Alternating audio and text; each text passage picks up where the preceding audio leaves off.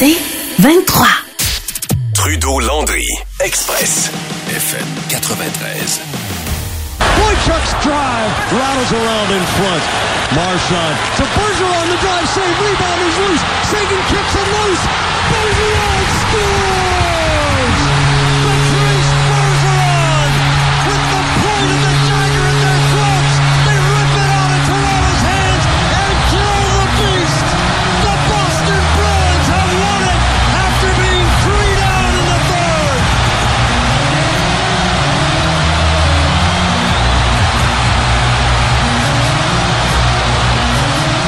Bon midi, probablement un des buts les plus importants de la carrière du euh, grand Patrice Bergeron qui a annoncé sa retraite euh, ce matin.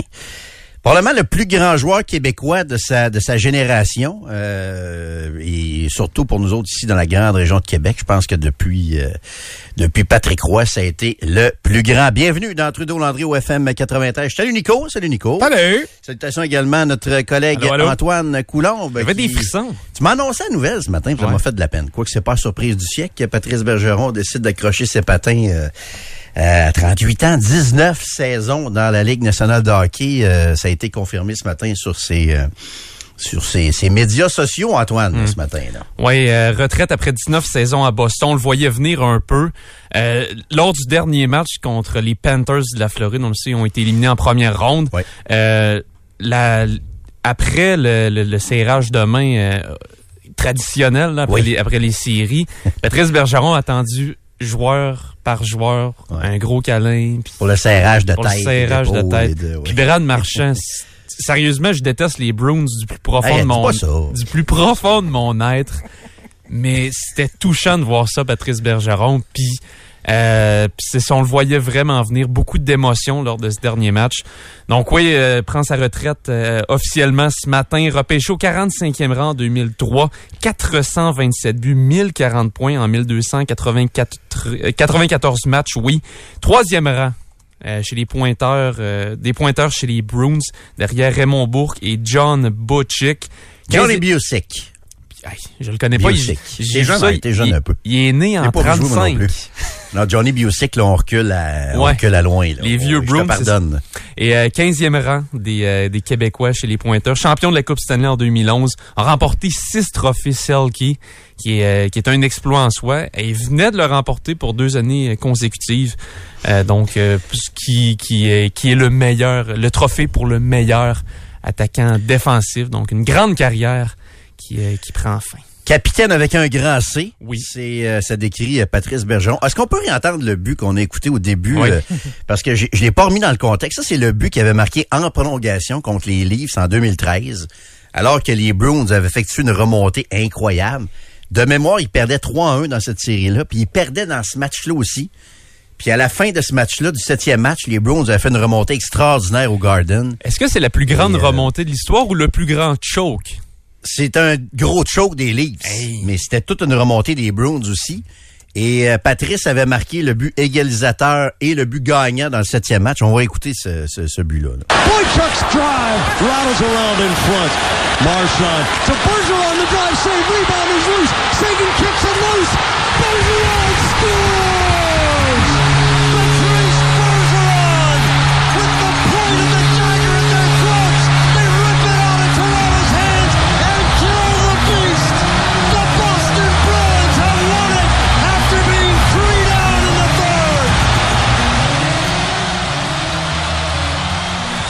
C'est Patrice Bergeron, c'est intéressant, tu sais, les statistiques que t'amènes, mais c'est un gars qu'on doit regarder au-delà des statistiques. Tu sais, c'était le courage, un gars qui a joué avec un poumon perforé. Il y en a qui vont trouver ça complètement débile, mais tu sais, au hockey, c'est comme ça, t'as un poumon perforé.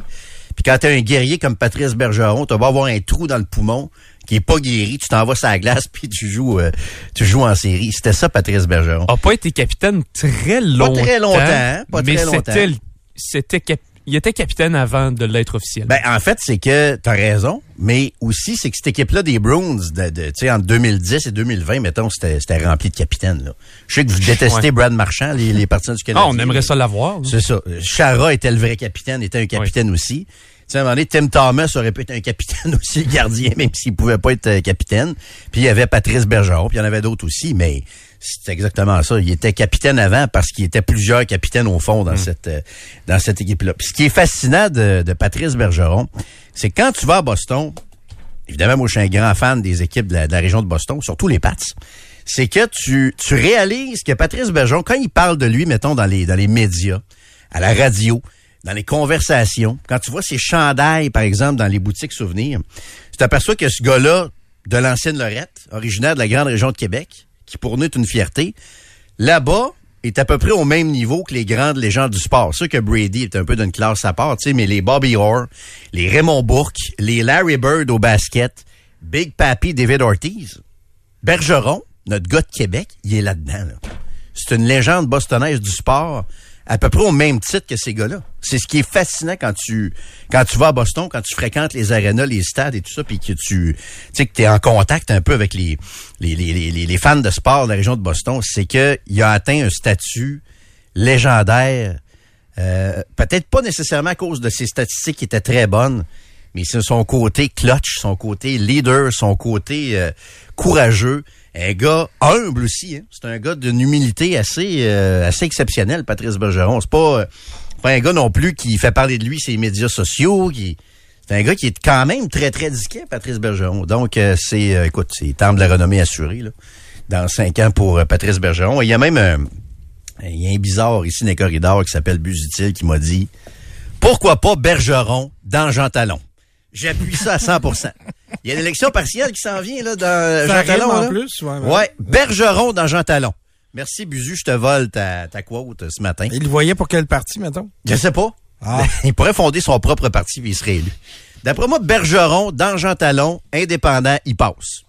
Il bat même le PQ. Écoute, le PQ qui est euh, la grande force politique actuellement dans, la, Ouais. dans la grande région de Québec. D'après moi, même le PQ devrait s'incliner devant euh, le grand Patrice Bergeron. Puis il y aurait une logique parce que Patrice a joué, euh, entre autres, à, à Sillery avec les voiliers de Sillery. Dans l'ancienne aréna Jacques Côté, il y avait sa photo d'ailleurs en plein cœur de l'extraordinaire comté de Jean Talon. Donc, Bergeron, dans Jean Talon, j'embarque. Embarquez-vous, vous autres? Avez pas l'air sûr. Oui, Antoine, qu'est-ce que ça veut dire? Euh, Il y a un auditeur qui nous l'a mentionné au 25 de 2-6. Euh, la série en 2013 contre Toronto, c'est les Bruins qui ont choqué. Ils menaient, ils menaient 3-1.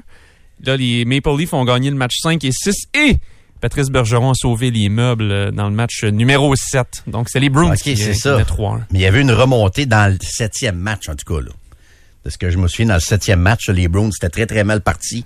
Les gens quittaient même le Garden. Et Je pense que c'était Patrice 4-1. avait- C'était 4-1 pour 4-1. Toronto. hein, Puis il c'est ça. restait pas tant. de- Je pense qu'il restait Ouais. 10 minutes en troisième période. Ah, c'est ça. Puis il avait amorcé une remontée. Ah puis des fois, les souvenirs sont moins, euh, moins clairs. mais James Reimer n'a pas été, euh, n'a plus été le même gardien depuis. Non, puis sur ce but-là, quand vous regardez la séquence sur YouTube, allez voir ça. euh, Patrice, il fait tout. Là. Je pense qu'il s'y prend à trois, quatre fois avant de, de marquer le but. Il fait le, le jeu au complet avec euh, Marchand qui est sa, qui est sa glace. C'est quand même euh, un des grands jeux qu'a marqué Patrice Bergeron, qui s'est illustré aussi avec Équipe Canada Junior, avec euh, Équipe Canada aussi, euh, qui a joué quelques fois sur la même ligne en hockey international que Sidney Crosby et euh, Brad Marchand. C'était comme le trio euh, canadien par excellence au niveau international.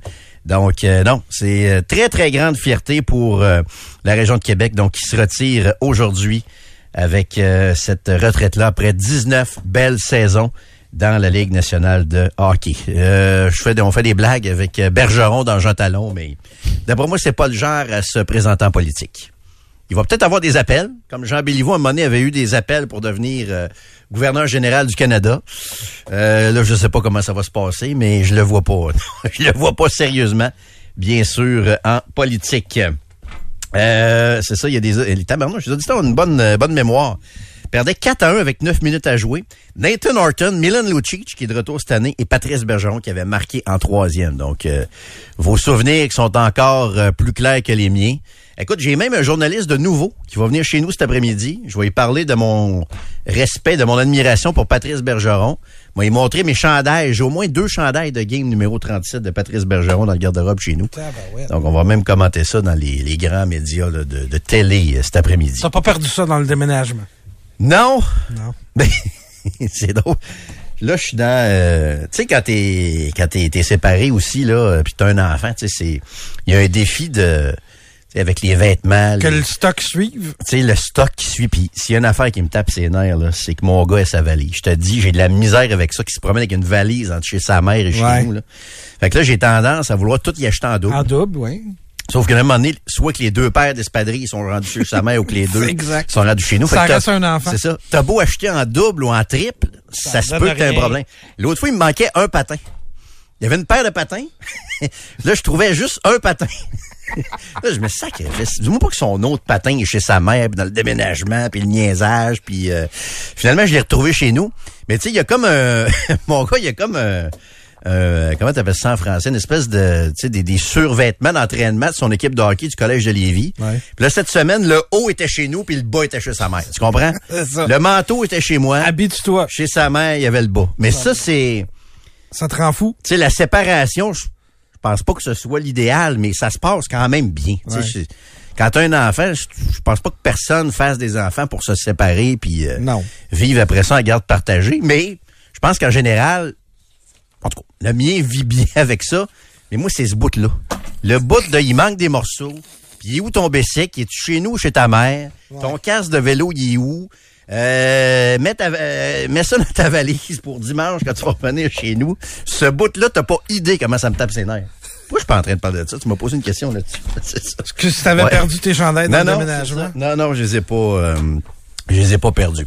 Hey, bienvenue dans Trudeau Landry, midi 9 minutes, Jérôme Landry avec Nicolas Lacroix et Antoine Coulombe avec vous jusqu'à 15h au FM 93. Ça vous tente de réagir, vous êtes déjà plusieurs à rendre hommage à un des plus grands joueurs de l'histoire de la région de Québec, Patrice Bergeron, via le 25 226. Trudeau Landry, Express, FM 93.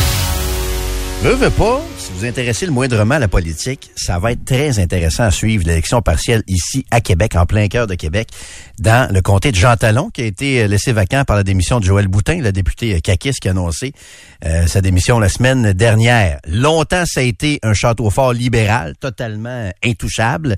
Jamais le PQ n'a réussi à faire élire euh, un candidat ou une candidate. Je me souviens que Diane Lavallée, à l'époque, l'ancienne de la FEC, était pas assez proche dans Jean Talon euh, dans les années 90, mais jamais le PQ a réussi à, se faire élire dans ce, dans ce comté-là. Et récemment, la CAQ avait réussi à mettre fin à la domination du euh, Parti libéral. Sauf que là, on se retrouve dans un tout autre contexte en 2023 avec un Parti libéral qui est devenu un parti montréalais, avec le PQ qui, moi j'ai encore des doutes, mais en tout cas, qui serait numéro un dans les intentions de vote dans la grande région de Québec, avec la CAQ qui domine encore largement je vous dirais, les intentions de vote au Québec, encore très populaire à Québec, mais qui se retrouve avec un, déficit de confiance, entre autres avec le dossier du troisième lien. Bref, c'est difficile de prédire ce qui va se passer dans Jean Talon. Est-ce que Québec solidaire pourrait brouiller les cartes? Vous savez que Jean Talon, pour ceux qui sont moins familiers, c'est une partie de Sainte-Foy. Il y a aussi Sillery, mais il y a aussi une partie du secteur de l'Université Laval. Est-ce que cette configuration-là pourrait profiter à Québec solidaire? Ça n'a pas été le cas jusqu'à date. Mais on va euh, en parler avec euh, celui qui aimerait se présenter pour Québec solidaire dans le comté de Jean Talon, mais qui se fait dire euh, par le parti que, ouais, finalement, c'est bien le fun, mais on aimerait qu'une femme se, se, se présente. On préférerait que les membres de Québec solidaire, que les militants choisissent une femme. C'est pas la première fois qu'il se présente pour Québec solidaire. Il s'appelle Olivier Bolduc. Monsieur Bolduc, bonjour. Bonjour Jérôme, ça va bien? Très bien vous-même? Oui, ça va très bien. Monsieur Bolduc, racontez-nous un peu votre, votre parcours parce qu'on connaît votre nom. On sait que c'est pas la première fois que vous voulez vous présenter. Racontez-nous un peu votre parcours politique dans les tentatives pour vous faire élire dans les dernières années. là. Ben, moi, ma première élection, c'était en 2014 pour la rive sud de Québec, dans la circonscription de Chute de la Chaudière. Ben, je me suis présenté dans ce temps-là, là, j'étais seul. J'étais avec mon échelle, je posais des pancartes moi-même. En 2018, c'était la même chose. En fait, M. Landry, il n'y a jamais personne qui m'a pris par la main pour euh, m'impliquer à Québec solidaire. Ça a été vraiment euh, une, impulsion personnelle. Je me, reconnaissais dans ce parti-là. Puis là, en 2019, j'ai fait, j'ai tenté la chance en 2019, là, après la démission de Sébastien Pro. C'était une partielle. C'est là que Joël Boutin a été élu. Euh, à ce moment-là, j'avais, euh, j'ai dû passer à travers un processus d'investiture. Il y avait quatre candidats en tout. J'ai été choisi par mes membres. Ensuite, l'année passée, en 2022, il y a eu une autre course à l'investiture parce que je voulais me présenter dans la même circonscription. Oui. Investiture que j'ai gagnée. Oui. Et là, cette fois-ci, en 2023, ben là, on a une démission surprise de Joël Boutin. Fait que c'était, c'était tout naturel pour moi de continuer le travail qu'on a, que j'avais commencé. C'est ça. Puis là, est-ce que vous sentez, je sais pas moi, une opportunité quand même euh, particulière dans Jean Talon cette fois-ci, étant donné le, le contexte, c'est peut-être votre chance finalement là, cette fois-ci. Ah, vraiment, vraiment, parce que euh, on a une machine vraiment efficace. Les militants là, sont très motivés. On a tellement passé, c'est colossal le travail qu'on a fait sur le terrain. Personnellement, moi, c'était physiquement, j'étais allé au bout de ce que je pouvais faire. C'était tous les soirs, tout le temps, j'ai rencontré les gens. Les organismes, on les connaît, on a tissé des liens de confiance avec eux. Euh, tu sais, les membres de Jean Talon, je les, je les connais tous par leur nom quasiment. Fait que OK. c'est, c'est- c'est- c'est- le travail, on était, on était chauffés là. C'était, la- c'était, c'était hier l'élection générale. Fait que- Ben oui, c'est ça. Bon, là, qu'est-ce qui se passe? Parce que là, on a pris connaissance là, de, d'un document, un courriel qui est envoyé lundi après-midi par le président du comité de coordination nationale de QS, M. Nicolas Châtel-Launay, qui euh, dit, je vais le là, pour que les gens comprennent bien, bien que le choix soit le vôtre et à défaut d'avoir actuellement le pouvoir d'imposer le genre d'une candidature dans le cadre d'une élection partielle, nous vous encourageons fortement à choisir une femme pour porter les couleurs de Québec solidaire lors de l'élection partielle à venir. Ça, ça a été envoyé aux militants, donc, dans Jean Talon. Vous, avez- avez-vous reçu ce courriel-là? Comment vous avez appris ça, cette volonté-là du parti? Là? Ben, c'est un, euh, un ami qui me l'a appris parce que moi, je l'ai pas reçu, le courriel, mais j'ai pu le lire assez rapidement quand il a été envoyé. Puis, euh, je dirais que j'étais pas, j'étais pas surpris par la démarche. Là. Je savais que ça allait, qu'il allait avoir euh, des mesures qui allaient être prises pour favoriser des candidatures féminines. Ça faisait partie de ma réflexion avant de me lancer. Fait que c'était pas, c'était pas un grand étonnement là, que j'ai eu quand j'ai lu ça. là. OK. Vous n'êtes pas étonné, mais comment vous trouvez ça? Vous pensez quoi de ça? Ben, je pense que c'est une démarche qui est louable parce que le comité de coordination nationale, on lui a donné un mandat au Conseil national, c'est de faire quelque chose pour qu'il y ait plus de femmes en politique. Puis je pense que tout le monde peut en convenir, là, euh, que ce soit à Québec solidaire ou dans l'ensemble de la population, c'est pas normal que il n'y ait pas 50 de femmes, 50 que ce soit pas le reflet de la société, en fait, puis aussi au niveau de la diversité. Euh, ça, on s'entend tous au niveau de l'objectif. Maintenant, au niveau du mécanisme, euh, c'est c'est le débat qui, qui, qui a cours en ce moment. Mais moi, je prends pas ça personnel. Là, tu sais, je le savais que ça allait être comme ça. Euh, je, je les vois, les chiffres, là, je sais compter. Là, je vois qu'on a huit hommes au caucus puis quatre femmes. Là. Euh, mais je pense que les membres doivent choisir. Mais je, m'attendais à ça. Je n'ai pas du tout été froissé par cette communication-là qui a été envoyée. OK. Vous n'êtes pas froissé, vous le prenez pas personnel, mais entre vous puis moi, il me semble qu'il y a un parti, puis moi, je suis pas membre de QS, là, pas encore, en tout cas. C'est pas de mes affaires jusqu'à un certain point, mais je me dis, il me semble qu'on devrait souhaiter la meilleure personne, peu importe le sexe, peu importe le genre, qu'elle soit homme, femme, non-binaire, non-genré, LGBTQ, gay, pas... Il me semble qu'on veut la meilleure personne, point. Vous êtes pas d'accord avec ça? Ben, tout à fait. Puis la meilleure personne, c'est les membres qui doivent le, Ben, décider. Euh, mais maintenant, qu'est-ce que, qu'est-ce que le parti fait? C'est dit, euh, si vous êtes une femme puis que vous y pensez, vous avez des velléités, ben, n'hésitez pas, allez-y. Euh, c'est un appel qu'on fait. Puis moi, je trouve ça très positif là, qu'on, ait, le, courage de le faire. Parce que c'est pas toutes les partis qui feraient ça, là. Puis euh, c'est aussi une réponse à ce qui a été demandé par les membres. Fait que moi, ce que ça me prouve, c'est que je suis dans un parti, oui, féministe, mais aussi un parti qui écoute ce que les membres veulent. Ça a été voté à l'u- à l'unanimité, cette, cette euh, proposition-là. Puis moi, si j'avais été là, M. Landry, en février, j'étais pas là parce que je devais m'occuper de... Je suis un jeune père, là, fait que j'ai comme tiré à plat pendant cette période-là, mais je l'aurais appuyé, la, la, la, la proposition, c'est sûr. là. Donc, euh, moi, je, pense qu'il y a juste du positif là-dedans. Puis c'est les membres qui vont décider de toute façon. Parce que je me demande aussi, comme observateur extérieur, jusqu'où ça va s'arrêter, ça? Parce qu'à la limite, il y a quelqu'un qui pourrait, euh, qui se, qui, tu sais, qui est non-genré, qui pourrait dire, hey, pourquoi vous favorisez une femme? Moi, je suis non-genré, euh, est-ce que je vais être considéré aussi? Tu sais, je veux dire, ça va-tu, on va-tu en arriver là aussi à un moment donné? Je pense qu'il ne faut pas réfléchir aux choses par les exceptions. Là. Ouais. Euh, c'est une. euh, Je pense qu'on est un parti intelligent, c'est du monde sérieux euh, à Mhm. Québec solidaire, puis ils vont. euh, Il y, a- il y a des aménagements qui seraient faits. Il y a quelque chose qui serait qui serait fait pour aider les personnes qui qui ont des identités de genre différentes. Puis euh, ça serait pas. euh, le but c'est de pas de mettre de bâton dans les roues de personne, puis de corriger. euh, comment dire un déficit systémique. Il y a moins de femmes à l'Assemblée nationale. On peut, on peut pas, tout le monde le voit là. Ouais. Fait que, je pense que c'est important d'agir là-dessus. Mais ça aurait dû être fait plus, tôt, à mon avis, parce que ça. moi, de ce que je vois, peut-être que je me trompe, mais le parti n'a pas fait des démarches comme celle-là aussi franches et claires dans les dernières élections partielles. Euh, trop, il, vaut mieux tard que jamais, comme on dit, mais ça aurait dû être fait plus tôt. Mais ce que je comprends, c'est que vous, ça change pas votre intention de vous présenter à l'investiture. Absolument pas. Mhm. Ça, c'est, c'est, c'est clair qu'avec tous les sacrifices que j'ai faits, parce que chaque fois que je me lance, M. Landry, c'est, ça, ça a un impact sur ma famille, c'est du temps, c'est du- que je suis pas là. Euh, ça a des impacts financiers également, parce que je suis pas payé pendant ce temps-là. Ouais. Euh, j'ai, pas tout donné ça pour laisser tomber, là, après, ça, c'est évident. Est-ce que vous avez des bons liens avec euh, les hautes instances du parti? Tu sais, je veux dire, j'essaye de voir un peu, y a-t-il une autre raison aussi derrière ça? Est-ce que êtes-vous en bon lien avec Gabriel Nadeau-Dubois, avec les, les apparatchiks du, du parti? Y a-t-il autre chose qui pourrait expliquer aussi ce, ce courriel-là? Il n'y a rien de personnel dans ça. Ça, j'en suis convaincu. Puis c'est la question que vous me posez, hein, je me l'ai fait poser par plusieurs personnes. Voyons, parce qu'ils t'aiment pas, tu sais. Mais c'est, une conjoncture, c'est comme ça. Euh, là, on- la, mathématique, elle est évidente. je vous l'ai dit tout à l'heure. Huit hommes, quatre femmes.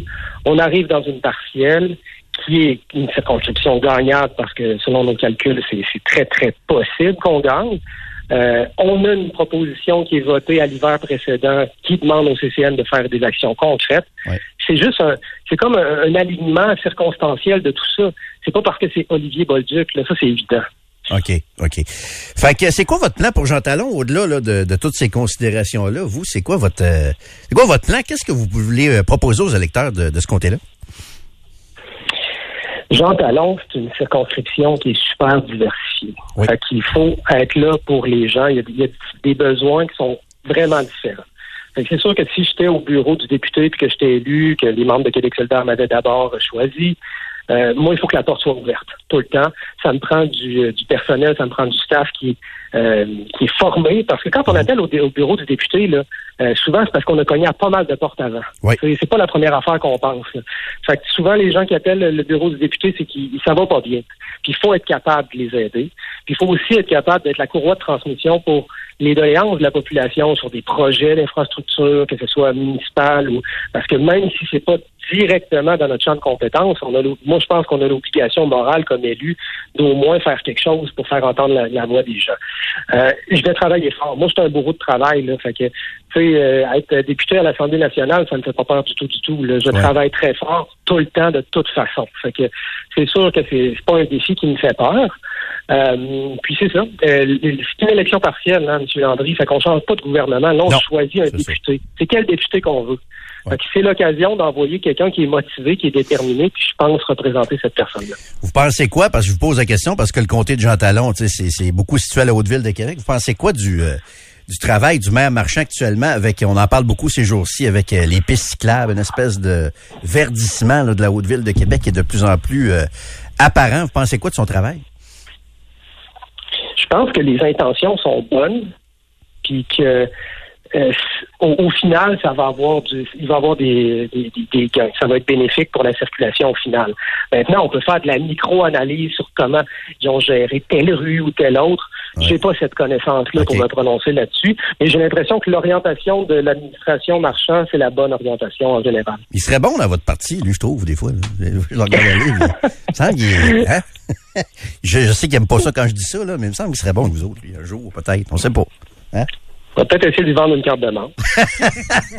Merci beaucoup, Monsieur Bolduc. Bonne chance dans vos, euh, vos démarches et l'investiture. Merci beaucoup. Bonne journée. Au revoir. revoir. Au revoir. Olivier Bolduc, donc, qui souhaite remporter l'investiture de Québec solidaire dans le comté de Jean Talon où il y aura une élection partielle. Par contre, le parti dit aux militants, ouais, on aimerait ça que ce soit une femme.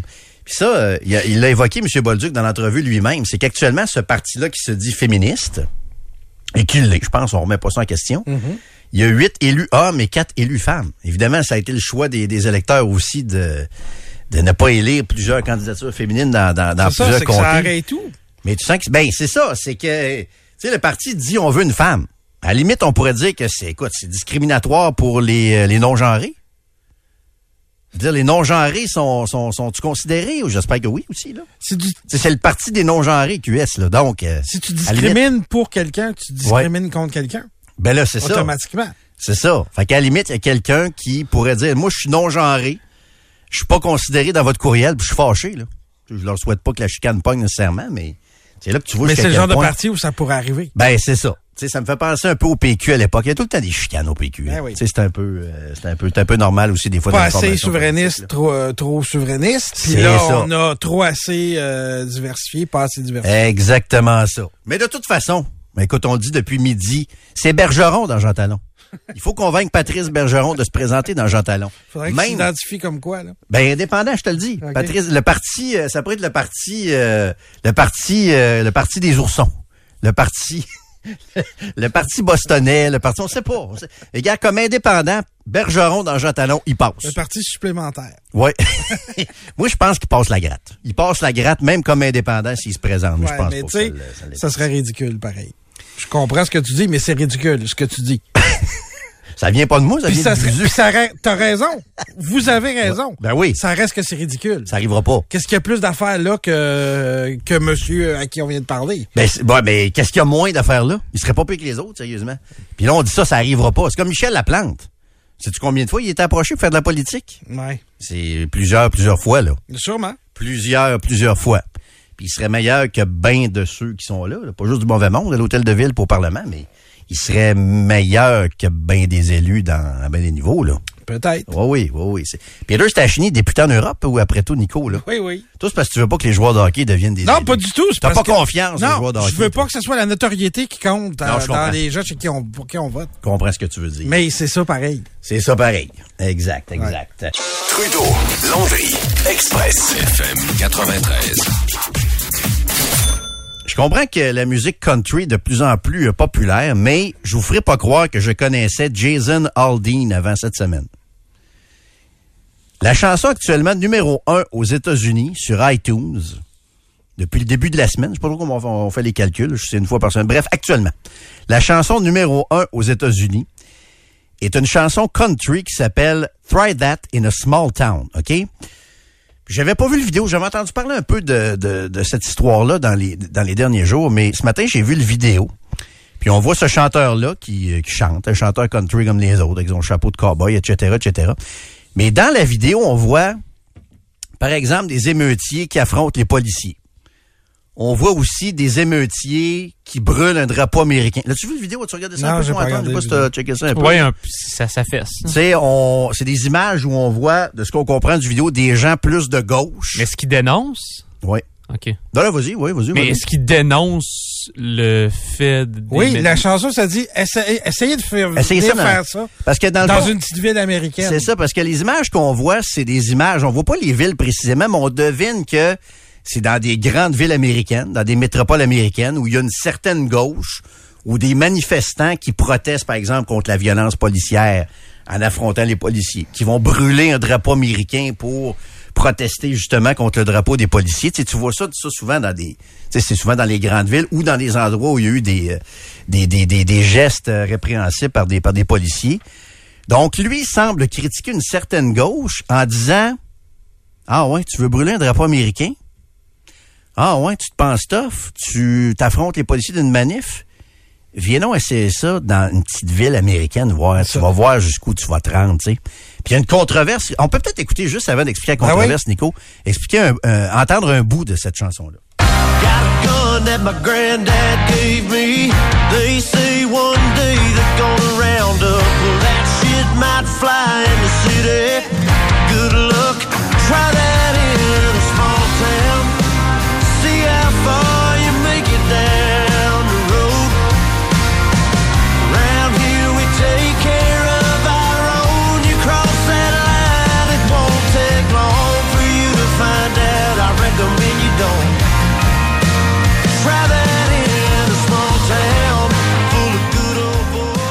à la rigueur, c'est Nickelback Country un peu. C'est ça.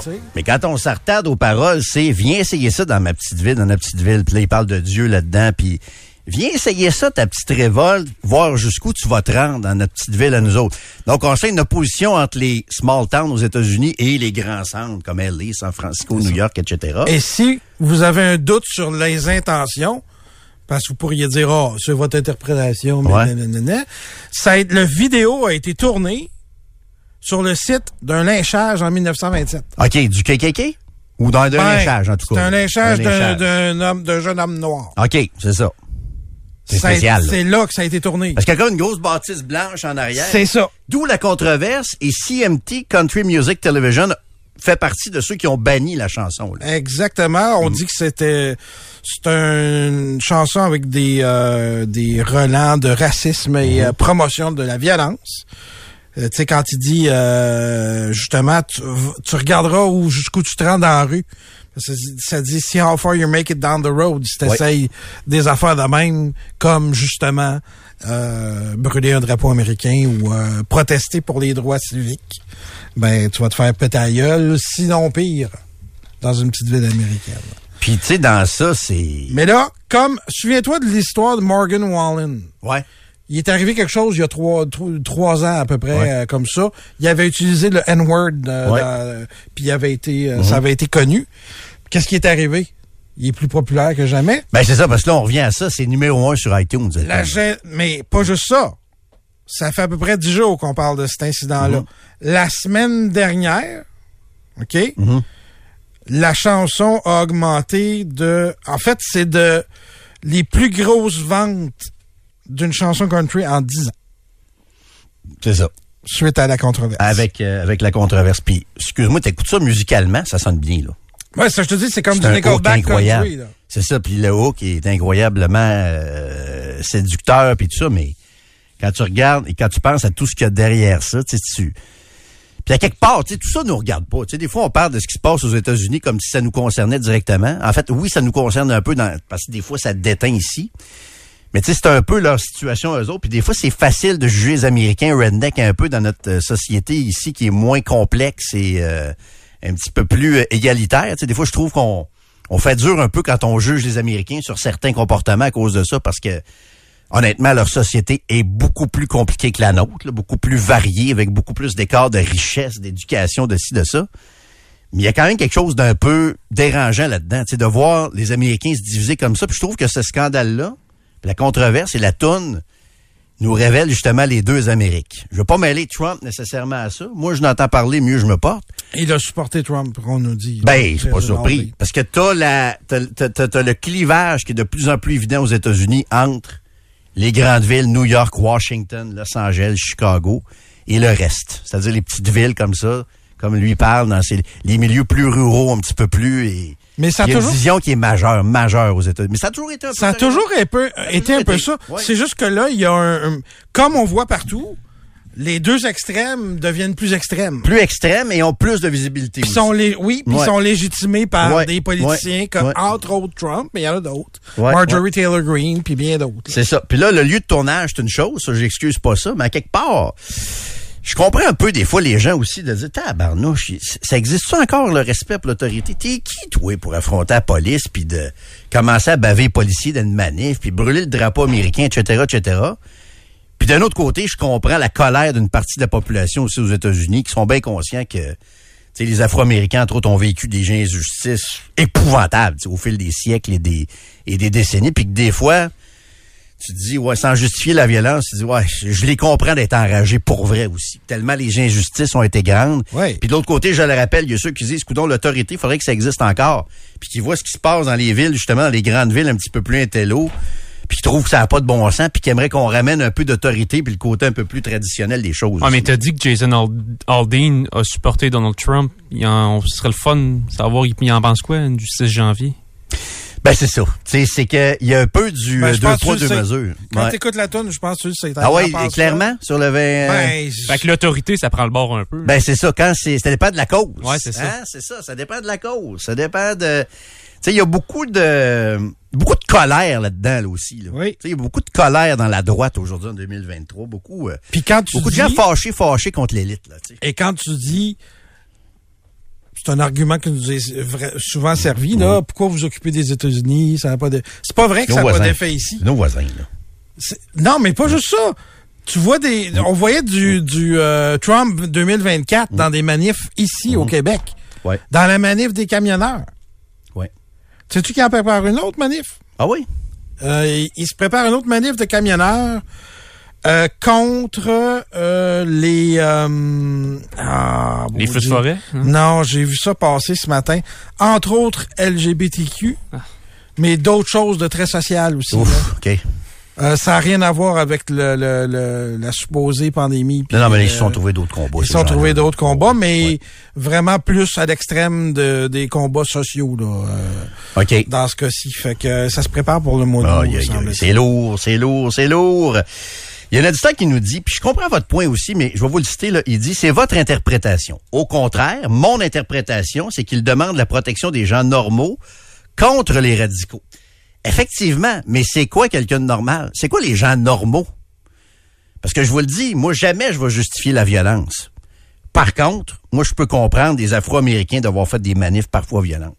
Parce qu'ils en ont vécu de la violence, puis pas à peu près, puis pas pendant un an, deux ans, trois ans. C'est des injustices épouvantables que les Afro-Américains ont vécu pendant des décennies. Et vivent encore. Moi, j'ai changé d'idée, entre autres, c'est un exemple parmi tant d'autres, j'ai changé d'idée sur Colin Kaepernick. Que j'avais tendance à regarder cet enjeu-là comme un amateur de football. Je me disais, voyons, c'est qu'il fait là, là? Il s'est fait bencher, il est pas content, il boit de le drapeau américain. Il y a peut-être un peu de ça. Mais je comprends les Afro-Américains d'être en colère. Puis des fois d'avoir le goût de virer des chars de police à l'envers. Je le justifie pas. Mais avec ce qu'ils ont vécu, on peut pas faire comme si ça avait pas existé puis ne pas essayer de comprendre un peu leur colère puis leur la violence que certains peuvent avoir entre eux, même si jamais je vais justifier la, violence. Mais on peut pas dire les gens des petites villes qui sont pour l'autorité, qui ont des guns, ça c'est les gens normaux. Puis ceux qui sont les manifs à New York ou à Washington puis à Chicago, ça c'est des anormaux. On peut pas dire ça. Mais c'est un peu ce que ça laisse entendre cette tonne là aussi. Maintenant, est-ce qu'on doit le censurer? Je trouve pas. J'aime pas la censure non plus. Mais je trouve pas ça banal, cette controverse-là aux États-Unis. Cheryl Crow, entre autres, s'est élevé pour parler contre lui. là. Ah oui? Ouais, pour dire que ça avait pas d'allure. Puis C'était pas comme ça que les gens des petites villes pensaient. Ils sont aussi tannés de la violence que les, les gens des grandes villes. là. Bon, ben, C'est c'est ce qu'elle a dit. Mais voilà. Trudeau Landry, Express, FM 93. Tantôt, on parlait de montréalisation et il y a un, disons, un domaine où on veut vraiment pas se montréaliser, c'est en matière criminelle. Sauf que ce qui s'est passé hier soir dans le secteur de Sainte-Foy, avec euh, cette tentative de meurtre-là hier, c'est un peu inquiétant, même très, très inquiétant. Puis aux dernières nouvelles, il y a encore euh, des policiers actuellement qui recherchent un suspect pour une tentative de meurtre qui est survenue hier, hier soir dans le secteur de Sainte-Foy, autour de 21h30. Puis là, c'est pas mon genre de régler mes comptes en ondes. J'aime pas bien, bien ça, mais c'est plate et c'est difficile d'avoir de l'info de la police de Québec actuellement. J'aurais aimé ça vous donner un petit peu plus d'infos. C'est pas facile. Souvent, moi, j'ai travaillé longtemps avec eux autres. Ça a toujours bien été, mais là, on dirait que depuis un bout, c'est pas facile d'avoir de l'info- avec euh, nos, nos amis de la police de Québec. Mais bref, il y a un gars de 24 ans qui a été euh, atteint par balle hier soir et qui repose aux dernières nouvelles dans un état critique. As-tu du nouveau? euh? Ouais, mais ça serait 26 ans. On C'est 26 d'avoir le de communiqué de, 24, de la. Ville de Québec, ouais, 26 ans. T'as un communiqué? OK, qu'est-ce que ça dit, le communiqué? Euh, j'ai pas eu le temps de pas, j'ai pas eu le temps de le lire, mais c'est ça, c'est euh, c'est une petite correction pour, euh, pour mentionner que. On corrige 20 l'âge. Ouais, c'est ça. Ah, OK. Donc, euh, c'est survenu dans le secteur du plateau à Québec. Donc, secteur Sainte-Foy, c'est pas loin d'Henri IV, là. Secteur euh, très euh, résidentiel. Puis il y avait encore le poste de commandement qui était euh, euh, présent ce matin avec les enquêteurs qui tentent d'obtenir des, des, des, des, témoignages, des, des versions. Il semble que le- le- la victime était connue des milieux policiers et connue des milieux policiers. Puis il s'agirait de la première personne blessée par balle sur le ter- territoire du SPVQ cette année. Selon des témoins, il y aurait eu quatre ou cinq coups de feu dans ce secteur-là. Et euh, puis écoute, il y a des, des résidents qui étaient bien inquiets parce qu'on s'entend que c'est pas le genre de choses qui arrivent très très souvent à Québec. Non. Je veux pas tirer de conclusion, mais tu sais, ça sent euh, probablement euh, des gestes là, reliés à la drogue ou euh, à des groupes criminels quelconques. Là. C'est exactement ce qu'on veut pas à Québec. On veut pas se ramasser avec ce genre de problème-là, d'événements-là, avec des coups de feu qui sont tirés. Puis déjà que depuis quelques années, pense qu'il y a une petite recrudescence à Québec. Tu sais, il y a toutes sortes d'histoires. C'est beaucoup de.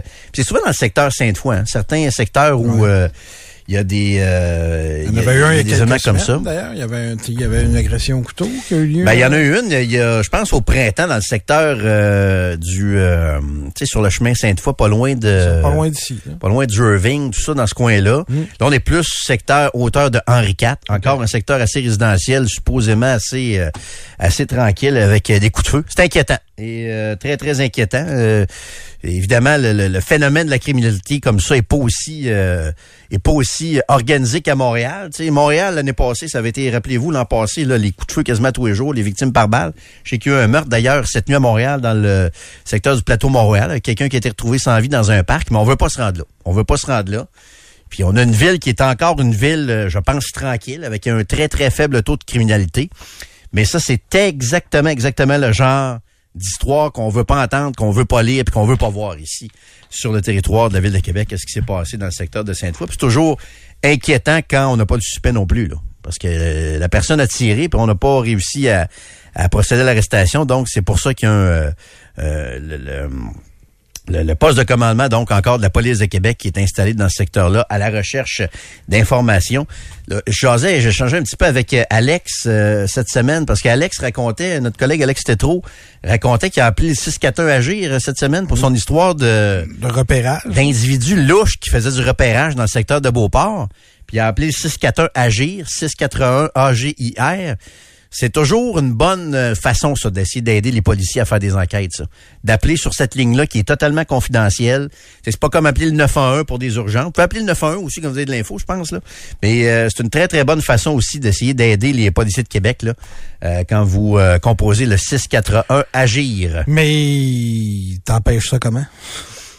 Ben, ça prend, euh, écoute... Toutes les villes aimeraient ça empêcher ça. là. Non, je comprends, mais tu sais, puis là, les- écoute, Nico, ta question est très pertinente parce que les politiciens souvent vont dire, ils essayent un peu de trouver la solution magique, la baguette magique, en disant, c'est le contrôle des armes à feu qui va tout régler. Ouais. Alors que c'est une partie. Ouais. Tu sais, c'est oui le contrôle des armes à feu.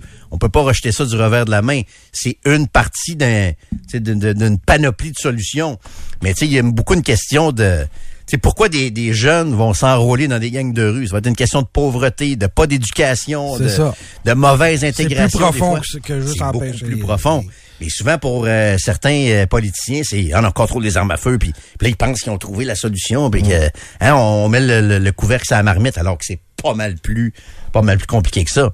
Tu sais, c'est des problèmes d'intégration, c'est des problèmes socio-économiques, c'est des problèmes reliés à l'école, c'est toutes sortes de problèmes.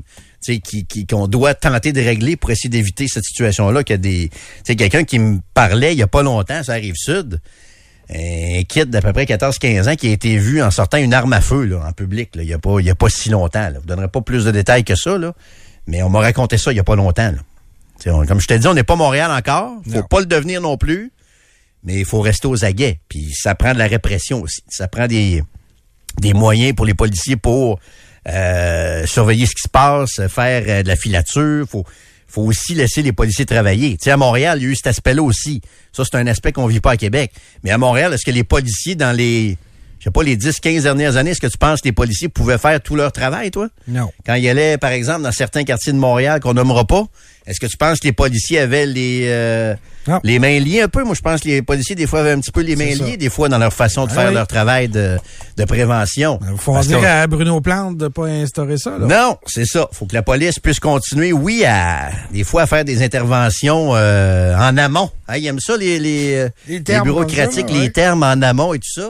Il y en a qui vont appeler ça du profilage, il y en a qui vont appeler ça... Euh, tu sais, c'est, puis je comprends que c'est délicat aussi. Il faut faire attention à ça. Du profilage pour rien. On sait que ça existe, du profilage exagéré. Mais il faut aussi que les policiers puissent agir avant que le problème existe. Avant que qu'un qu'un qu'un membre de gang de rue ou qu'un criminel en puissance commette l'irréparable avec un fusil. C'est ça. On s'est proche Regardez, d'avoir un mort hier soir à Sainte-Foy. regardez la panique, la panique, l'outrage, disons qu'il y a eu. Le gars qui s'est fait mettre de la neige d'en face, là, sa grande allée. Oui, euh, c'était pas des doux, là. Mais on est parti vite sur l'outrage là-dedans, là, puis finalement, ah, quand on a su un peu plus sur le le- l'individu, euh, ah, ok, c'était peut-être pas si une mauvaise euh, intervention finalement des policiers. Mais tu sais, Jérôme, dans le fond, on est une des seules villes de 500 000 habitants qui, euh, qui a pas du crime organisé. Donc, il serait temps qu'on aille. Non, non, non, non. C'est comme le Là, tramway. tu fais le lien avec les, hein, les réseaux de transport structurants. Mais c'est ça, mais ça c'est le bout des gros. Tu sais, on est en train de devenir une grosse ville. Là, tu. Ben oui. On sera pas 4 millions comme disaient là, ceux qui conseillent le fédéral, là, mais c'est le 1 million, ça s'en vient. Puis, mais ça c'est le genre d'affaires des grandes villes qu'on veut, dont on veut rien savoir. Idéalement, Québec, ouais. ça c'est clair. Il y a un auditeur qui me dit euh, une tentative de meurtre, es-tu inquiet? Ben va pas à Montréal. On veut pas être Montréal justement. Faut en parler avant. En amont, On veut pas, en amont. En amont, on va utiliser le terme bureaucratique en amont. Et on veut pas être Montréal, on veut rien savoir, on les envie pas.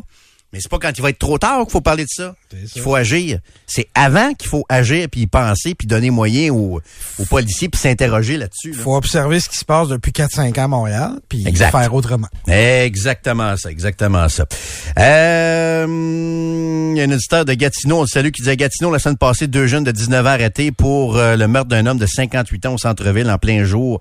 Ça fait peur. Effectivement, Gatineau vit un peu ce genre de, de réalité-là aussi, là, avec une agglomération avec Ottawa qui est un peu euh, comparable à Québec. Je sais qu'Ottawa, ça brasse aussi, mais Québec, on est une ville tranquille. On a le taux de criminalité le plus bas au Canada. Puis il faut que ça reste comme ça. Attendons pas de devenir euh, Montréal. là. On veut rien savoir. Ça nous intéresse pas.